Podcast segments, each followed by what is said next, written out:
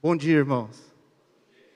Meditar na palavra de Deus nessa manhã de domingo, mais um domingo que Ele nos dá a graça de poder acordar, de poder se arrumar, vir à igreja. Isso daí é a graça de Deus na nossa vida, que às vezes entra no nosso automático e a gente para de perceber, né? Essas pequenas coisas, mas vamos orar e agradecer por elas também. Convido os irmãos, então, para que abaixem suas cabeças, a gente tenha esse tempo aqui de, mais um tempo de falar com Deus, antes de meditarmos. Deus e Pai, nós te louvamos, te agradecemos, porque vivemos mais uma semana, porque acordamos para mais um dia, e de maneira especial, porque hoje nos dirigimos à igreja, onde nos encontramos com os nossos irmãos, e juntos oramos, juntos louvamos, e juntos meditamos na Sua palavra. O Senhor enche o meu coração de paz para poder transmitir a Tua palavra agora, Pai. Que sejam palavras de fato do Senhor, vindas da Tua palavra, da Bíblia, e que alcancem os nossos corações, de todos nós que estamos aqui, de todos nós que acompanhamos nessa manhã esse culto, seja presencialmente, seja os irmãos que nos acompanham pela internet. Oramos por isso no nome de Jesus. Amém, Senhor. O tema que eu dei para meditação dessa manhã de domingo é esse: aos homens ou a Deus? Essa é uma questão. Aos homens ou a Deus? E aí a, a, a sequência do tema é a sutileza de um comportamento aceitável diante dos homens, mas desagradável aos olhos de Deus. Isso é outra coisa que a gente vive costumeiramente também. Um comportamento que, diante da sociedade, é um comportamento que cai como algo doce, como algo agradável, mas diante de Deus cai como algo falso. E aí é claro que isso não é uma conclusão minha, isso vem de um texto que nós vamos conversar aqui na sequência. Mas antes de eu propor a leitura de um texto bíblico aqui nessa manhã, eu queria propor a reflexão de um exemplo aqui para vocês. Vamos supor, e aí eu vou, eu vou me usar nesse exemplo, tá? Não vou usar nenhum irmão, mas vamos supor que eu chego aqui na igreja e eu chego embriagado. E ao chegar embriagado na igreja, eu começo xingando o diácono que está na porta. Aí, Tamires, hoje sobraria para o Rafa. Eu xingaria o Rafa, que está lá na porta hoje, que me recebeu com a simpatia e com a educação de sempre, quando ele está ali. E eu chego ali, ele me dá bom dia, eu já respondo com aquelas frases do tipo: bom dia por quê? E xingo o diácono que está na porta. E aí eu entro na igreja e os irmãos percebem em mim um comportamento agressivo, um comportamento típico de quem está embriagado, e aí eu de repente começo a proferir alguns palavrões aqui na igreja seria um negócio aparentemente chocante. Aparentemente e essencialmente. Por quê, gente? Eu teria um comportamento explícito de alguém que geraria uma reação negativa, não só diante de Deus, mas também diante dos homens. Vocês me veriam numa situação dessa, e claro que isso ia gerar em vocês um estranhamento, ia gerar um choque, ia gerar também a necessidade de eu ser convidado, para falar um termo bonito, igual a criança que vai ser expulsa de uma escola, e a gente fala, essa criança está sendo convidada a se retirar da escola, está sendo expulsa. E aí eu precisaria provavelmente ir ali para a sala do pastor Knight, e ele precisaria me dar uma chamada bonita ali, se eu chego e tenho esse comportamento. Eu imagino que juntaria aí ele, juntaria, eu estou aqui na minha ala direita, na minha ala esquerda, com dois Betos, juntaria ali os Betos, juntaria o Braille, juntaria o Josias, me chamariam ali atrás e dariam um merecido esfregue em mim. Certo? Que eu tive uma, um comportamento que, diante dos homens, também pediria esse tipo de situação. Agora tem um outro exemplo, né? e esse é o que Jesus falou assim incansavelmente na sua passagem aqui enquanto Deus homem, né? Jesus falou muito desse comportamento que eu vou exemplificar aqui agora. Vamos supor que eu, como de costume, chego aqui silenciosamente, educadamente, cumprimento meus irmãos, dou bom dia, o Rafa me dá bom dia, o diácono da, da porta, eu dou bom dia de volta e pergunto das crianças, e aquela conversa costumeira. E eu me sento, participo do culto, canto, oro, medito na palavra, porém, aí entra o porém. Quando eu vou para minha casa, eu sou para a Monize, que divide a intimidade comigo, e para o Lucas, eu sou um marido e um pai agressivo.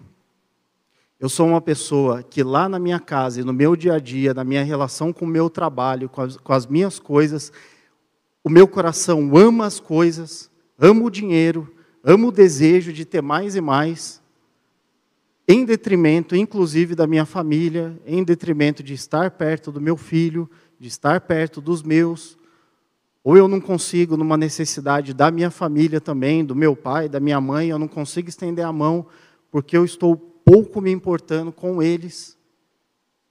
Vamos supor que eu tenha esse comportamento. Esse comportamento, gente, diferente do primeiro, ele é um comportamento que diante dos homens, ele não vai gerar uma reação. Porque lembrem-se vocês que eu dei o exemplo aqui que eu chegaria na igreja, por exemplo, e assistiria o culto normalmente e teria do olhar dos meus irmãos, eu teria o respeito, eu teria admiração. E vamos supor que seja eu mesmo, nesse exemplo. Eu aqui, que sou hoje um dos presbíteros da igreja, que nessa manhã tenho a alegria de estar aqui à frente, trazendo a meditação da palavra.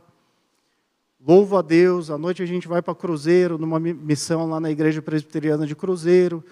E tenho a minha vida aqui que os irmãos olham e falam: Poxa, bacana, uma vida agradável. E eu imagino que seja uma vida agradável também diante de Deus. De repente, um exemplo a ser seguido. Vamos supor essa, essa situação, porém com esse adendo de que ao ir para minha casa, a pessoa que deveria ter essa percepção agradável sobre a minha conduta, ela olha para mim e fala: Poxa, o Fred podia ser alguém melhor. O Fred podia me tratar bem. Ele podia ser um bom marido, ele podia ser um bom pai. Ou os meus pais olham para mim, que também dividem a intimidade comigo, e falam: Poxa, que pena que o Fred é tão bom na igreja, e aos olhos daqueles da igreja, mas é um filho tão ruim, tão cruel, tão distante, tão perverso. Na primeira situação, eu suscitaria reações de Deus e da igreja. Na segunda situação, de Deus, porém não dos homens. E aí está um pulo do gato, aí está uma diferença. E aí por isso a pergunta, irmãos, estamos vivendo de maneira boa e agradável aos olhos dos homens ou aos olhos de Deus? E é essa pergunta que eu acho que a gente deveria fazer toda manhã ao acordar, toda noite ao deitar para dormir. E aí eu convido vocês a abrir o texto que está em Lucas 18, Lucas 18, dos versículos 9 ao 14. E aqui é mais uma vez Jesus tratando dessa questão da aparência que encobre a essência diversas vezes na nossa vida. Aqui é mais uma vez Jesus falando da questão da aparência que se sobrepõe à essência nos nossos corações em tantos momentos da nossa vida. E aqui, gente, eu falo de maneira geral e que sirva de reflexão, claro, para cada um de nós aí dentro do seu coração, assim como eu refleti dentro do meu coração ao ler esse texto, ao preparar essa mensagem. Lucas 18, do 9 ao 14, é a parábola do fariseu e do publicano, e fala assim: Há alguns que confiavam em sua própria justiça e desprezavam os outros, Jesus contou esta parábola. Dois homens subiram ao templo para orar. Um era fariseu e o outro publicano. O fariseu, em pé, orava no íntimo: Deus, eu te agradeço, porque eu não sou como os outros homens, ladrões, corruptos, adúlteros, nem mesmo como este publicano. Jejuo duas vezes por semana e dou o dízimo de tudo quanto ganho. Mas o publicano ficou à distância ele nem ousava olhar para o céu, mas batendo no peito dizia: Deus, tem misericórdia de mim, que sou pecador. Eu lhes digo que este homem, não o outro, foi para casa justificado diante de Deus, pois quem se exalta será humilhado, e quem se humilha será exaltado.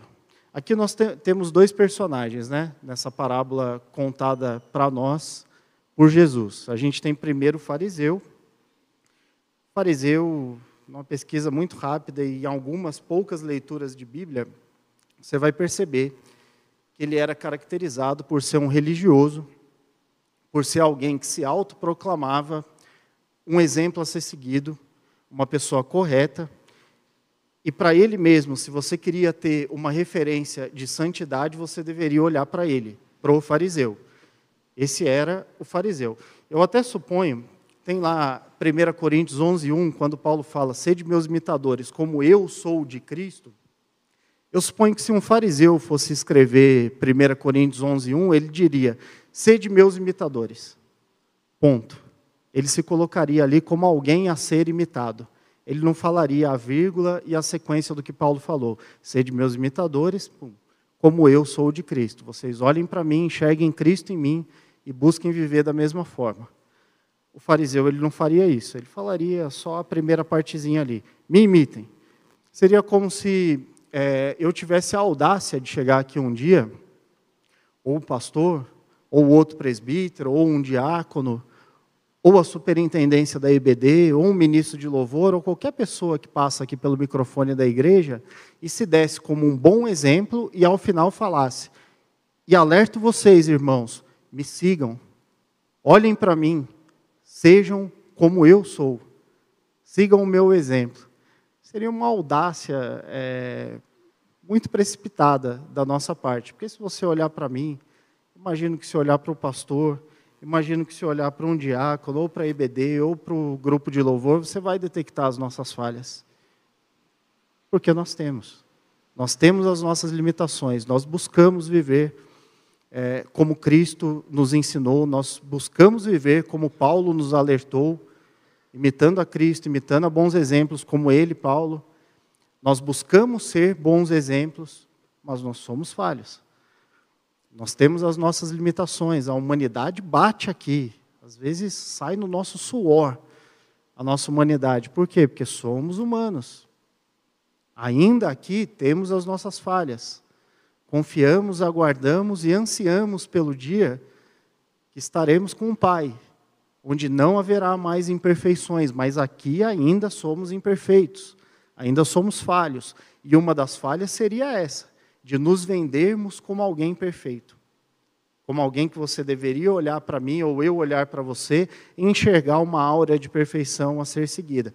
Porém, nós temos um grupo de pessoas, e esse grupo recebeu esse nome de fariseus, que Jesus alerta volta e meia sobre o perigo disso, porque eles viviam assim. Eles viviam atraindo uma atenção. E aqui nesse breve texto que nós acabamos de ler, daqui a pouco a gente medita um pouco mais é, nas correlações que Jesus faz aqui a partir dessa parábola, mas ele mostra um cidadão, ele, ele conta aqui como a história, como a parábola, um cidadão que está à frente, que está sempre à mostra, que está sempre procurando, como diriam os mais antigos, se amostrar. Esse aí fica se amostrando. Ou está ali querendo aparecer, querendo estar tá em evidência. Ele não se contenta em se achar alguém bom, ele precisa mostrar que ele é alguém bom. Ele precisa mostrar que ele é alguém perfeito, que você tem que olhar para ele como alguém a ser seguido. Mas aí nós temos é, o outro exemplo aqui, que é o publicano. Só para a gente caracterizar também, assim como caracterizamos o fariseu, o publicano era alguém conhecido como um adorador do dinheiro, alguém propenso à corrupção, que geralmente quem adora o dinheiro tem uma propensão muito forte à corrupção e alguém que era mal visto pelos judeus. Quando a pessoa se coloca nessa condição, é, ela fica mais evidente, fica mais explicitamente com o olhar negativo da sociedade. Alguém que de repente extorquia, alguém que de repente é, usava meios de usurpar, alguém que era caracterizado como é, um adorador do dinheiro e, portanto, mal visto pelos judeus. Porém, irmãos, nesta parábola contada por Jesus, em Lucas 18, do 9 ao 14, diferente e indo contra essas características, Jesus vem e desconstrói essas características todas. E que às vezes nós adoramos também caracterizar, né? Colocar é, grupos, formar curriolas, as nossas próprias e as dos outros. Somos nós contra eles, nós os certos, eles os errados, e às vezes nós vamos criando essas barreiras, e aí vem Jesus numa simples parábola e destrói completamente essas barreiras. E ele nos alerta o que aqui, irmãos? Ele nos fala sobre a vida falsa. O perigo da falsidade na vida, inclusive daquele que se autoproclama alguém santo. Aquele que usa o nome de Deus para os seus interesses próprios, projetos de poder, projetos de poder dentro da, da, das igrejas, projetos de enriquecimento, projetos de poder político, e por aí vai e sai usando o nome de Deus, e sai se proclamando como um seguidor de Deus, e aparentemente é, é aparentemente ele transparece esse tipo de vida a ponto de ter os seus seguidores. Nós vamos ver aí N exemplos de igrejas, de líderes religiosos, que usam do microfone, que usam de sua liderança para usurpar, para roubar, matar e destruir, em vez de proclamar o evangelho. E tem seguidores.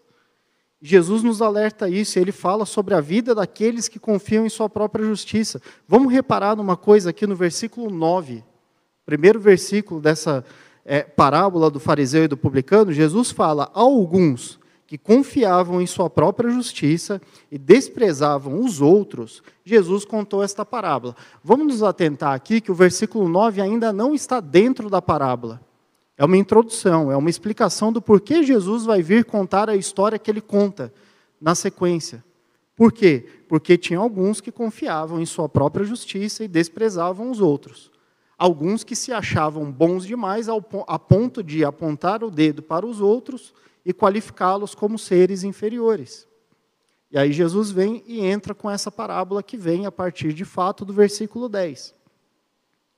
E aí vamos fazer uma análise agora da história em si, da parábola, dos versículos 10 ao 14 aqui.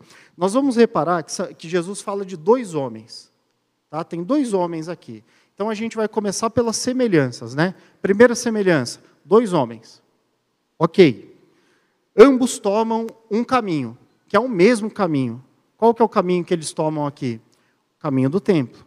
Ok, semelhanças. Dois homens caminhando na mesma direção. Até aqui tudo igual.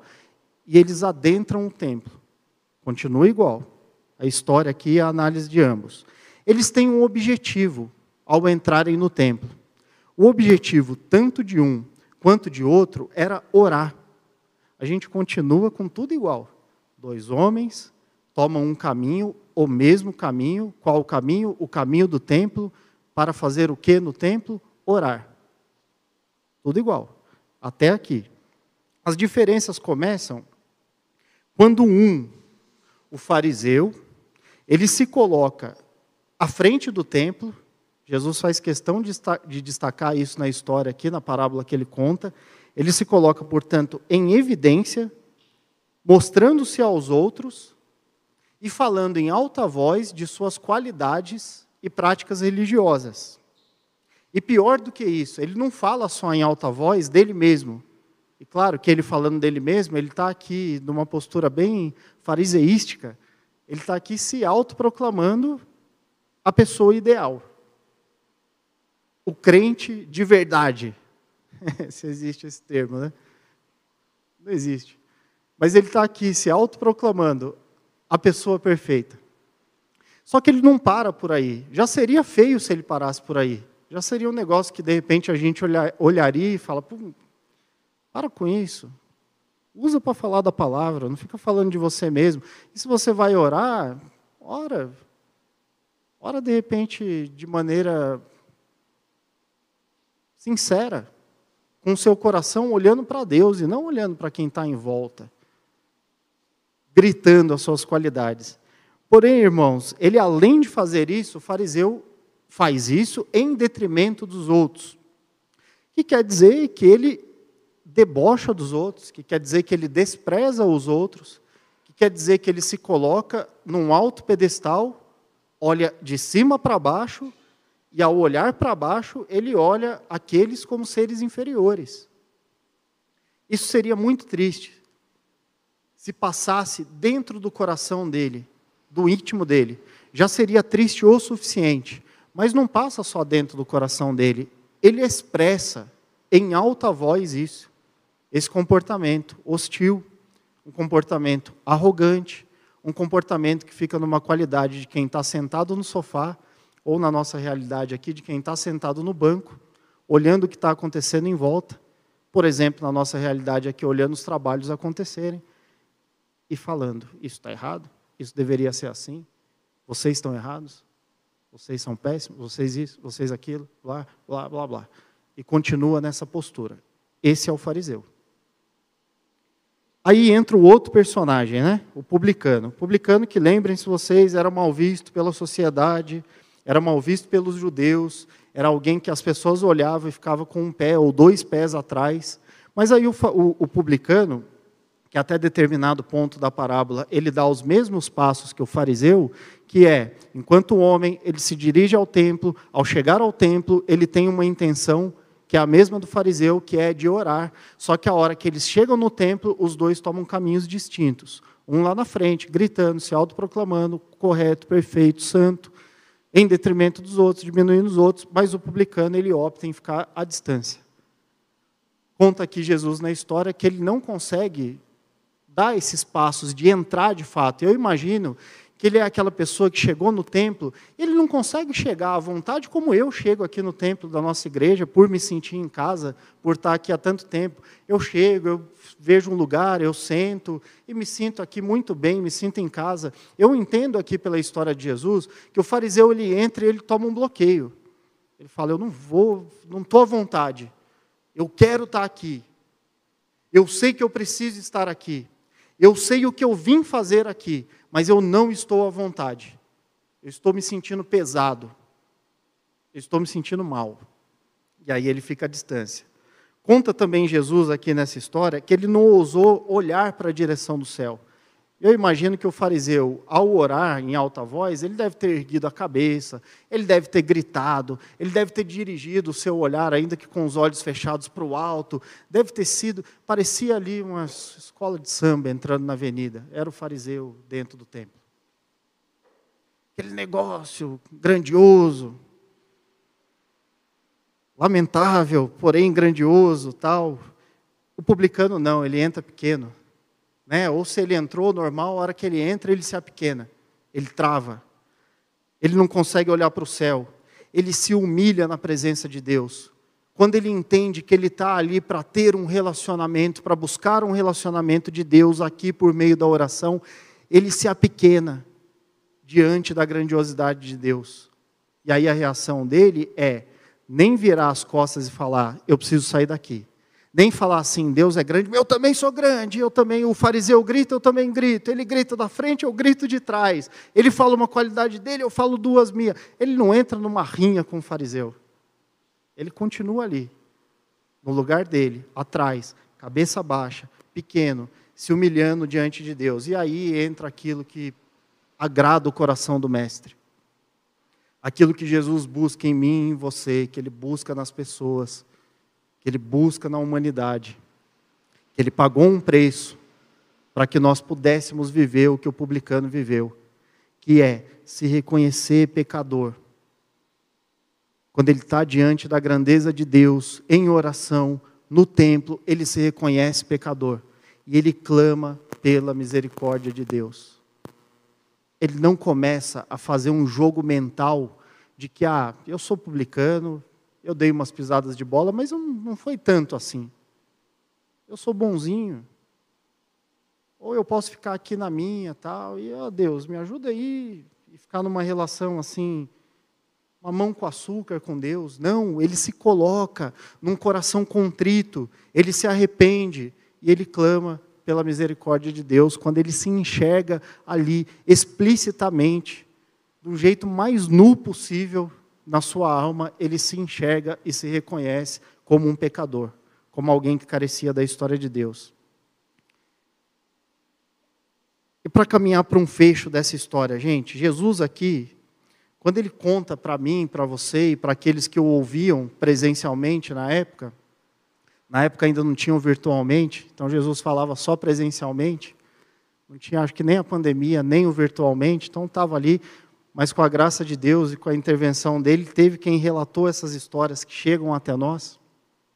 Quando Jesus fala isso, para quem o ouvia e para quem o ouve hoje, é para deixar claro, sem margem para dúvida, qual é o comportamento agradável aos olhos dos homens e qual é o comportamento agradável aos olhos de Deus e, consequentemente, que seja também aos olhos dos homens. Mas se for para ser ou um ou outro, que seja aos olhos de Deus. Se em alguma situação for para escolher uma coisa ou outra, que seja aos olhos de Deus. E aqui entra um outro detalhe que eu acho que é interessante a gente pensar também, né? O comportamento é agradável aos olhos de Deus, ainda que continue sendo desagradável aos olhos dos homens. Eu entendo que quando o publicano ele tem esse momento ali de arrependimento, ele se coloca diante de Deus num coração arrependido, clamando por misericórdia, ele não derruba ali todo o seu comportamento negativo.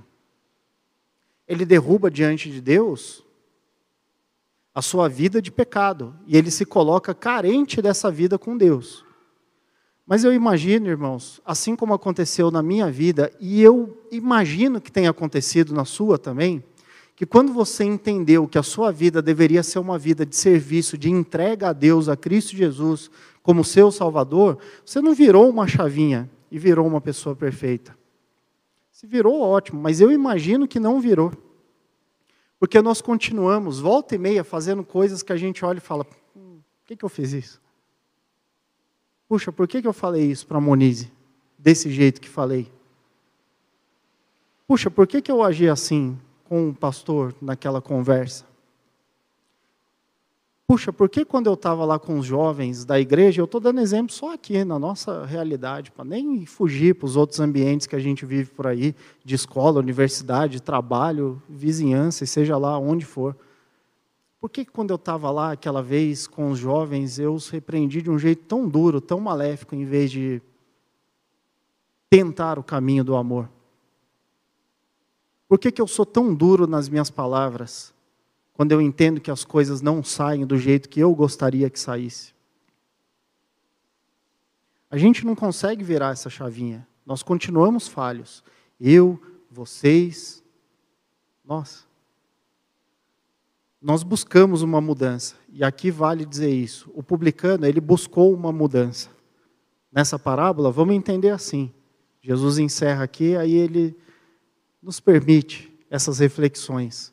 Vamos entender que o publicano, quando ele está ali à porta do templo, e ele tem esse momento com Deus, ele não consegue largar tudo de ruim para trás e, puf, a partir do meu próximo passo eu posso viver uma vida perfeita. Ele continua vivendo as suas falhas, as suas misérias, as suas dificuldades, os seus atos incorretos e desagradáveis para outras pessoas. Mas ele tem esse passo de se colocar diante de Deus num reconhecimento sincero de que ele precisa de Deus e de que ele não tem que ir para a frente do templo, gritar as suas qualidades e apontar o dedo para as outras pessoas. Fica evidente aqui que o fariseu, ainda que estivesse numa boa posição social e tivesse o respeito e a admiração de seus semelhantes, eu acredito que tinham, diante de Deus ele acabava sendo mais um preocupado com uma aparência mais, algum, mais um belo por fora, porém podre por dentro. Jesus quem nos alerta sobre isso.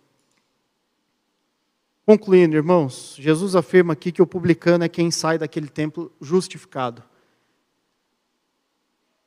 O final dessa história, Jesus nem cita o fariseu aqui no final, porque o fariseu ele está nesse ciclo vicioso de um comportamento um comportamento inútil nessa relação íntima com Deus.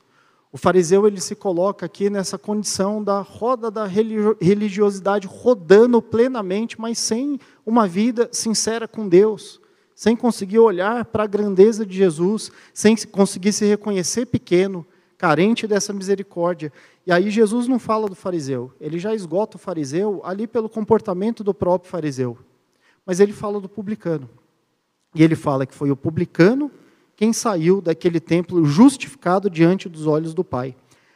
Ao se humilhar e se reconhecer pequeno e carente da misericórdia de Deus, é o publicano quem nos mostra, segundo essa parábola de Cristo, e se atentem a isso que eu vou dizer, que um coração contrito vale mais do que um comportamento carregado de falsidade. Gente, o comportamento bom de um cristão, ele deve ser consequência da vida com Cristo. Ele não deve ser uma placa de carro que fica na frente ali, trazendo algum tipo de identificação aos olhos de homens. A coisa tem que partir do seu coração. A coisa tem que partir do meu coração. É o coração contrito que agrada a Deus e que vale, segundo essa parábola, claramente vale muito mais do que um comportamento falso. Diante de Deus, porém agradável aos olhos dos homens. Aqui, se a gente responde que, não, eu me preocupo muito com o meu comportamento, sim, mas sem ter essa relação, essa conexão com Jesus, a resposta à minha pergunta no título dessa pregação, se você está mais preocupado a ter um comportamento agradável aos olhos dos homens ou aos olhos de Deus, você vai acabar concluindo que a resposta é: estou mais preocupado a ter um comportamento agradável aos olhos dos homens. Quando, na verdade, primeiro aos olhos de Deus, consequência aos olhos dos homens. Quando não der para ser um e outro, tiver que, em determinada situação da minha ou da sua vida, seja lá no seu trabalho, na sua faculdade, na sua escola, tiver que ser ou aos olhos dos homens ou aos olhos de Deus, não titubeie, não tenha dúvida em ter um comportamento agradável aos olhos de Deus. É óbvio isso. Irmãos, que nós nos coloquemos diante de Deus reconhecendo a nossa pequenez, reconhecendo a nossa carência da misericórdia de Deus, reconhecendo o nosso pecado e buscando nele, num coração contrito, num coração sincero, uma caminhada com Cristo Jesus, nosso único e suficiente Salvador. Amém? Vamos orar mais uma vez. Deus e Pai, eu, ao refletir sobre essa mensagem, Pai, ao trazê-la aqui nessa manhã, aos irmãos, é, que o Senhor nos traga esse alerta para dentro do nosso coração todos os dias das nossas vidas. Que nós nos coloquemos diante do Senhor buscando te servir com um coração cheio de amor, cheio de sinceridade na relação com o Senhor, buscando sim ter um comportamento que agrade também as pessoas, mas antes e sempre que seja agradável aos olhos do Senhor e, se possível, aos olhos dos homens. Quando não possível, que seja agradável aos olhos do Senhor. Que a gente busque te imitar, busque imitar os bons exemplos. E aqui, nessa história que o Senhor nos deixou na Bíblia, é, fica claro que o fariseu não foi um bom exemplo. Diante de um pecador como era o publicano, que as pessoas olhavam e que o entendiam como pecador, Porém, com o comportamento de um coração contrito, arrependido, o Senhor nos deixa claro que é isso que importa. Nosso reconhecimento da nossa pequenez e que nós precisamos do Senhor para caminhar por essa vida.